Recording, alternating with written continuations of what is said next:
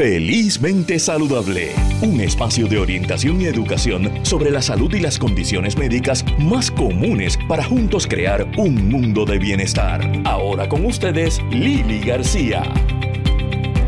Muy buenas tardes y bienvenidos a Felizmente Saludable con Lili en este martes 13 eh, de febrero eh, y estamos en la semana de San Valentín, así que mucho amor para todos ustedes y con el amor viene la salud y con la salud, que es el tema que obviamente vamos a estar tocando hoy también, vamos a estar hablando de la salud emocional de los cuidadores, de aquellos que cuidan, ¿verdad?, a, pacientes que tienen algún tipo de disfunción eh, eh, y las necesidades que tienen los cuidadores. Y vamos a estar hablando de cómo la salud mental está bien relacionada a la salud de nuestras mascotas y a nuestras mascotas.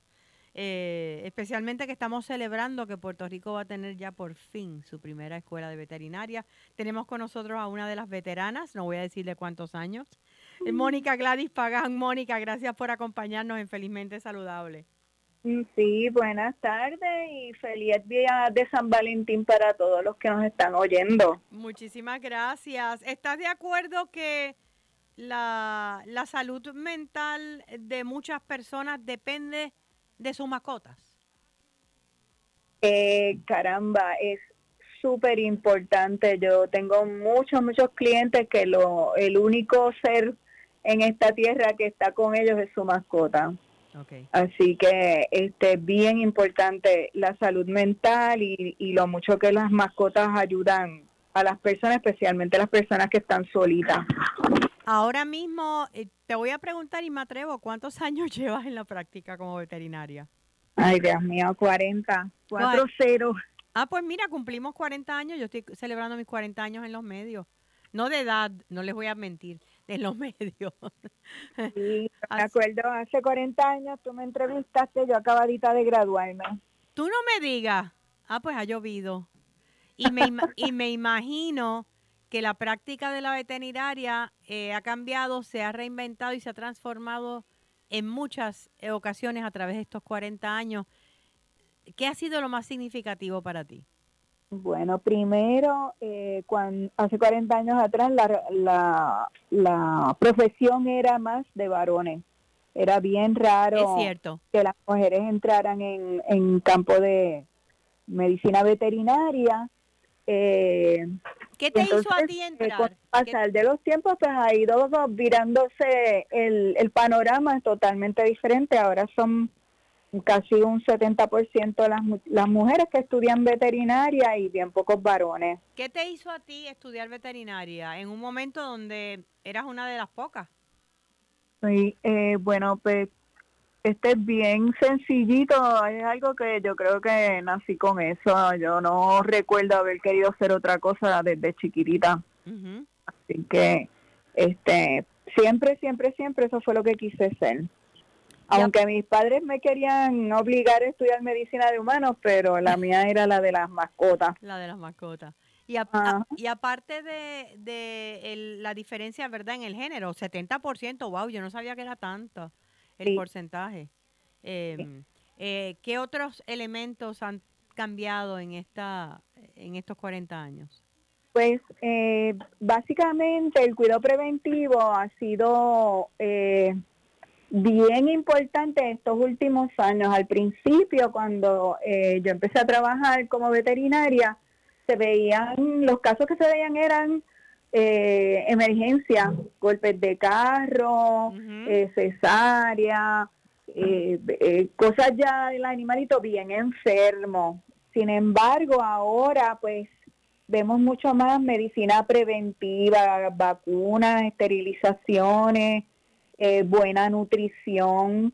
de, las personas han cuidado mucho los animalitos ya no es como antes, hace 40 años atrás, pues era más bien remediar cosas que estaban ya. Sí, sí, sí, que eran un poco graves. Y que pasen. Bueno, eh, yo he conocido personas que tienen, por ejemplo, a, su, a sus mascotas en tratamientos para el cáncer, por ejemplo. Sí, aquí en Puerto Rico hay este un oncólogo, hay varios este especialistas. Ya eso también era algo que el veterinario típico era un general practitioner, veía todo eh, pues ya hay ciertas ramas donde se han especializado y aquí en Puerto Rico hay como cuatro eh, especialistas en cirugía. Eh, hay un cardiólogo, y hay un muchacho que es un oncólogo, hay una joven que es oftalmóloga. ¡Wow! Y, y, hay otra joven que es medicina interna. Así que ya tú ves que se van ido, han ido especializando y eso quiere decir que obviamente le están las personas están preocupándose más por la salud de su mascota que en años anteriores. Siempre se hablaba de una expectativa de vida, que si de un perro, que si de un gato, eh, por hablar, ¿verdad?, de las dos mascotas más populares, ¿verdad? ¿Eso ha cambiado? ¿Cómo ha cambiado en los humanos que nuestra expectativa de vida ha aumentado? Eh, bueno, imagínate, ahora los perritos más viejitos que yo he visto últimamente pasan los 20 años. Wow. Sí, eh, pero tiene mucho que ver tanto el cuido como las razas. Si son razas pequeñas, pues tienden a durar más años, como los chihuahuas, los yorkies. Y si son razas gigantes, pues ya a los 5 o 6 años están envejeciendo. Y es bien raro ver animalitos de estos de razas grandes, eh, mayores de 10, 12 años, pues ya ellos este, han pasado la expectativa de vida, pero se ven, se ven. Yo he visto Rottweiler de 15 años, así que eso quiere decir que los dueños lo cuidaron muy bien. Los cuidaron muy bien, definitivamente. Eh, eh, una de las cosas que yo creo que, que tal vez eh, ha cambiado en los últimos 40 años también son los costos. En, en los servicios veterinarios, por muchas razones, pero vamos a hacer una pausa y, vamos a, continuar y hablar sobre esto.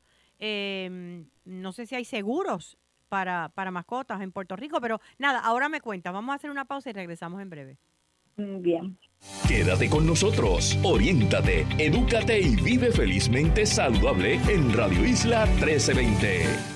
Imagine que su cuerpo es como un reloj y su tiroides el mecanismo que lo echa a andar. Si su tiroides se vuelve lento y no produce suficientes hormonas, su cuerpo no funcionará como debe. Podría ser hipotiroidismo. Algunas señales de alarma podrían ser cansancio, frío constante, tristeza, problemas de concentración, aumento de peso, cambios en la piel y pérdida de cabello. Si siente alguna de estas señales, no se alarme. Hable con su médico sobre sus síntomas y pregunte por la prueba de TSH. Escuche a su cuerpo y mantenga su reloj en marcha. Auspiciado por API.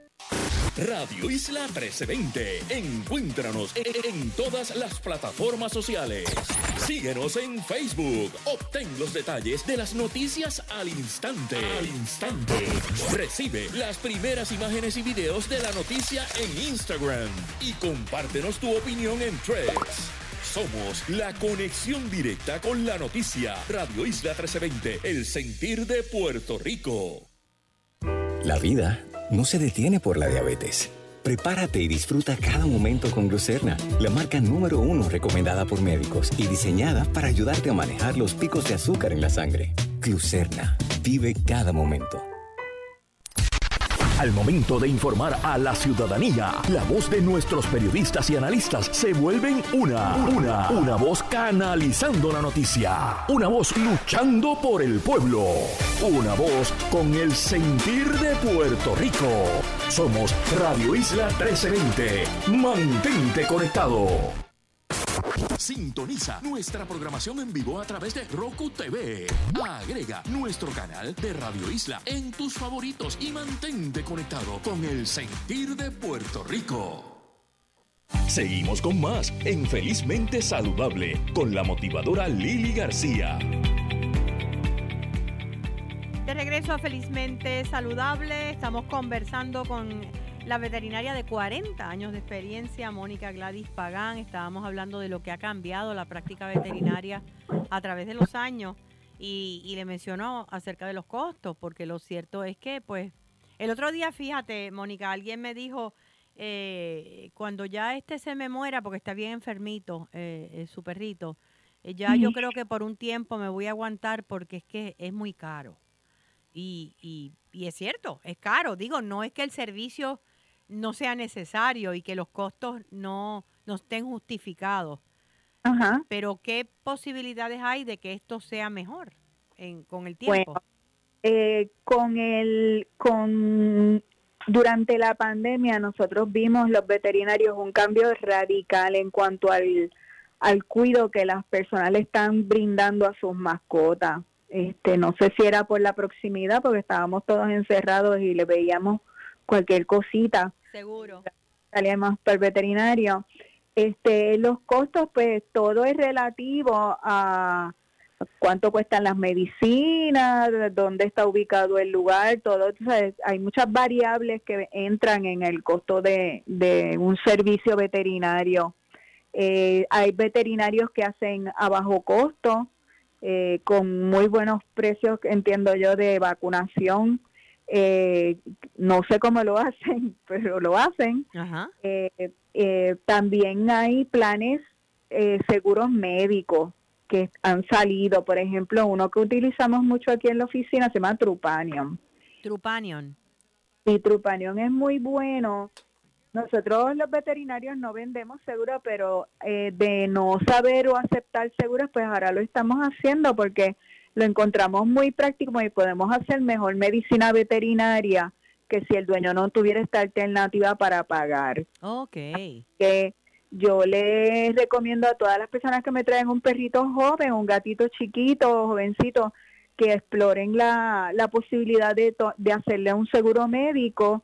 Eh, este seguro no incluye, por ejemplo, vacunas y cosas preventivas, pero sí cuando uno realmente tiene que desembolsar porque ha ocurrido una fractura, un envenenamiento, una emergencia o cáncer, cosas tú sabes que van a envolver pues un tratamiento intenso y, costoso, pues ellos han sido muy buenos en responder en, el pago de eso. Claro, no. Y entonces a la vez pues nosotros como veterinarios podemos dar un súper mejor servicio.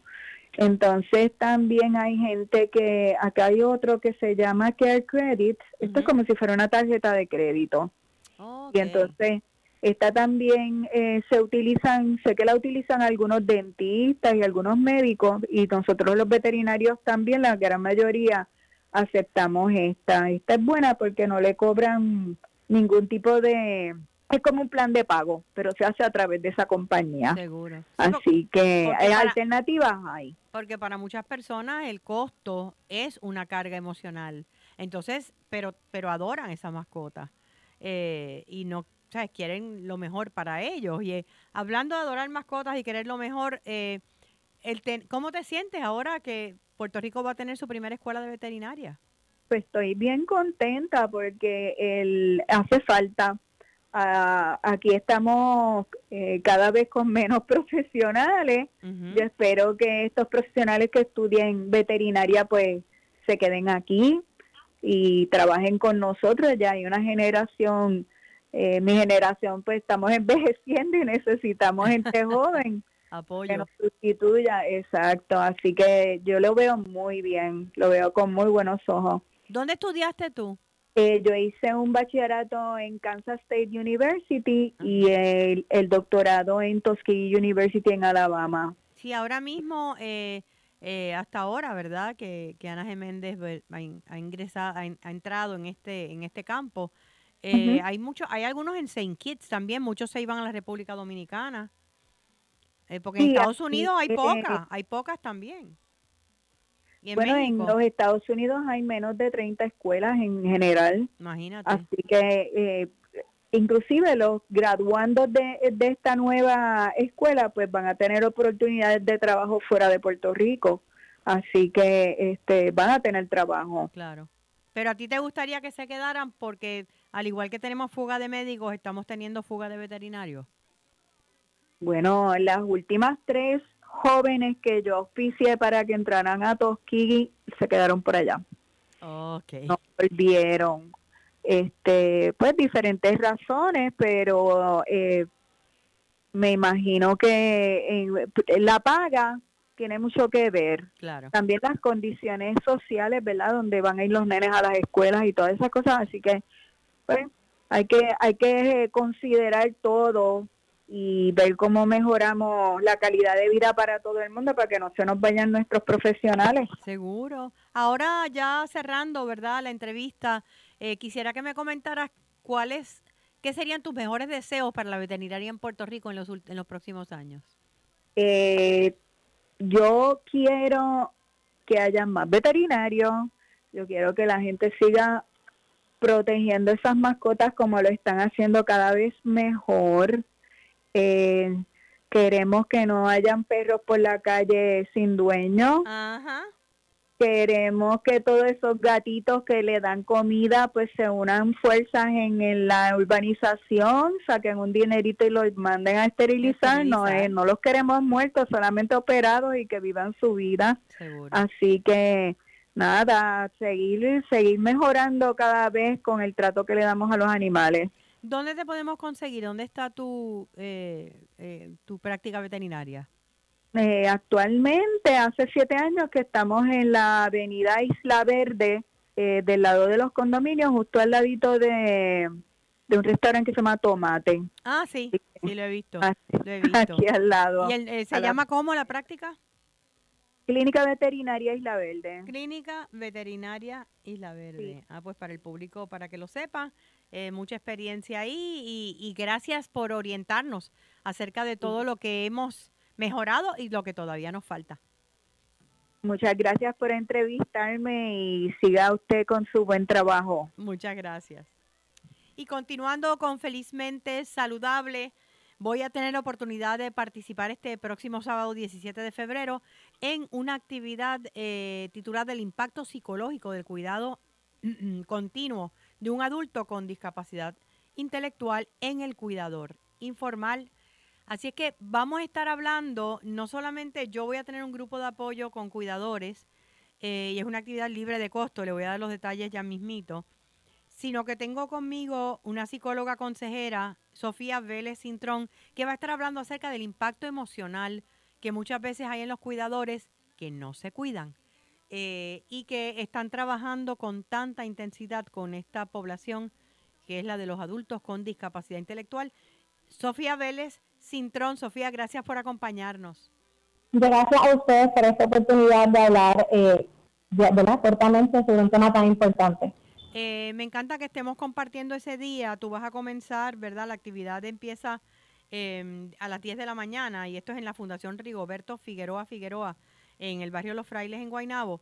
Y, Sofía va a comenzar con su charla de ese impacto psicológico y queríamos hablar un poquito de lo que conlleva ese impacto, de lo que, de lo que define ese impacto. Em, y después yo voy a continuar con un grupo de apoyo con los cuidadores. ¿Qué es lo que has notado que, ¿qué es lo que más eh, afecta a, estos cuidadores? Pues mira, para comenzar a hablar de ese tema, importante que la existencia de un miembro de la familia con trastorno del desarrollo intelectual, mejor conocido como discapacidad intelectual, representa un cambio en toda la composición familiar. Si en esta actividad nos vamos a estar concentrando en lo que es el cuidador informal, porque es la persona identificada que mayormente asiste en las actividades diarias de este adulto dependiente, también tenemos que tomar en cuenta que hay otros elementos y otras personas en la familia que también se ven impactadas por esta situación. Así que el cuidador informal es esa persona que hace esta labor sin ningún tipo de remuneración ni tener alguna formación específica. Por tanto, hay impacto en su dimensión física, en la dimensión psicológica y en la dimensión social, que es lo que vamos a estar hablando en más detalle en el taller del sábado 17. Eh, cuando hablamos de, de, cómo se afecta este cuidador y tenemos que, eh, que ah, digo, definir, ¿verdad? El cuidador informal es esta persona que tal vez no es el cuidador que, la gente pues paga, que, está con el, con el paciente o con la persona, sino que es la familia. Y en el caso de la discapacidad intelectual muchas veces es la misma familia la que está allí y tal vez no tienen las herramientas, ¿verdad?, que tendría un profesional en esa área. Exactamente, y no es tan solo que no, ¿verdad? no recibe algún pago ni que tiene la formación, sino que compromete toda su salud física, psicológica y social por eh, satisfacer las necesidades de ese adulto. Así que somos seres holísticos y tenemos que no tan solo hablar del impacto emocional, sino también de impacto a nivel físico, como es la fatiga, alteraciones del sueño, de la alimentación, dolores, malestares. También en la dimensión social deja un tremendo impacto que influye en el componente emocional, como son las relaciones interpersonales, pues se ven afectadas. Seguro. No pueden tener esa interacción como les gustaría, eh, la vida cambia y es importante que nos enfocamos en este tipo de cuidador porque si bien todos los cuidadores tienen sus retos, estos están con este cuidado desde que ese adulto era pequeño, desde que se enteraron de la discapacidad y a lo largo de todo el desarrollo de ese adulto dependiente hay un sinnúmero de retos que no se acaban al llegar a la adultez, sino que se incrementan. Vamos a hacer una pausa, eh, no te me vayas, regresamos en breve para hablar de qué puede ocurrir en este cuidador cuando no se cuida. Ya volvemos. Quédate con nosotros, oriéntate, edúcate y vive felizmente saludable en Radio Isla 1320. La vida no se detiene por la diabetes Prepárate y disfruta cada momento con Glucerna, la marca número uno recomendada por médicos y diseñada para ayudarte a manejar los picos de azúcar en la sangre. Glucerna, vive cada momento. El 1490 AM en Ponce cubre de costa a costa y por todo el sur de Puerto Rico. Sintoniza el 1490 en donde quiera que te encuentres y escucha el mejor análisis y noticias por el 1490 AM. El 1490 AM somos el sentir de Puerto Rico. La mejor manera de predecir el futuro es crearlo y cambiar el mundo. Aquí en ADVI estamos inventando las medicinas del futuro para así crear mañanas más saludables y felices, mientras hacemos las medicinas que ayudan a las personas ahora mismo. Porque ese es el presente en el que queremos vivir y ese es el futuro que todos queremos ver. AVI, aquí, ahora. Los videos que le dan la vuelta a Puerto Rico y el mundo los encuentras siempre primero en la página de Radio Isla TV en Instagram. Siéntate a ver la noticia en primera fila con Radio Isla 1320, el sentir de Puerto Rico. Sintoniza nuestra programación en vivo a través de Roku TV. Agrega nuestro canal de Radio Isla en tus favoritos y mantente conectado con el sentir de Puerto Rico. Seguimos con más en Felizmente Saludable con la motivadora Lili García. De regreso a Felizmente Saludable, estamos hablando con la psicóloga consejera Sofía Vélez Cintrón acerca de el cuidado eh, de un adulto con discapacidad intelectual. Ella va a estar junto a mí en un evento libre de costo este sábado 17 de febrero en horario de 10 de la mañana a 12 del mediodía en la Fundación Rigoberto Figueroa Figueroa. Esto es en la carretera 110, 169 en Los Frailes. Eh, y las personas es libre de costo nuevamente y es para toda aquella persona que sea un cuidador informal de un adulto con discapacidad intelectual. Y pueden eh, ya inscribirse al website de la fundación que aparece ¿verdad? Lo pueden, pueden entrar a mi página de Facebook, lo pueden ver, el, el, eh, lo que es la, el website de la fundación, o pueden llamar también para registrarse al 787-977-1426, 977-1426. El, aquí tengo la, la dirección de, de la fundación, es info at fundacionrff.org. La repito, info at fundacionff.org. Cuéntame, Sofía, ¿qué puede pasar? ¿Cómo puede reaccionar un cuidador cuando no se está cuidando? Pues mira, según la literatura científica, se destaca que este grupo es uno de los más vulnerables e invisibilizados de nuestra sociedad. Tienen mayor riesgo de bienestar percibido, riesgo de trastornos de salud mental y físico debido al cuidado continuo. Esto se ha estudiado desde diferentes conceptos como lo que es la calidad de vida, la percepción del bienestar, el síndrome o quemazón del cuidador, pero también se ha llegado a comparar los efectos emocionales, físicos y sociales que tiene un cuidador con una persona que padece de estrés postraumático. Así que podemos ver que pueden tener elevado eh, estrés, ansiedad y depresión. Incluso puede llevarlo a tener conducta de maltrato hacia ese adulto dependiente debido a esa frustración y a ese quemación que pueden experimentar. Y eso eh, es algo que puede ocurrir con tal, eh, totalmente de forma inconsciente, eh, o sea, no se dan ni cuenta porque pueden amar mucho a ese ser humano.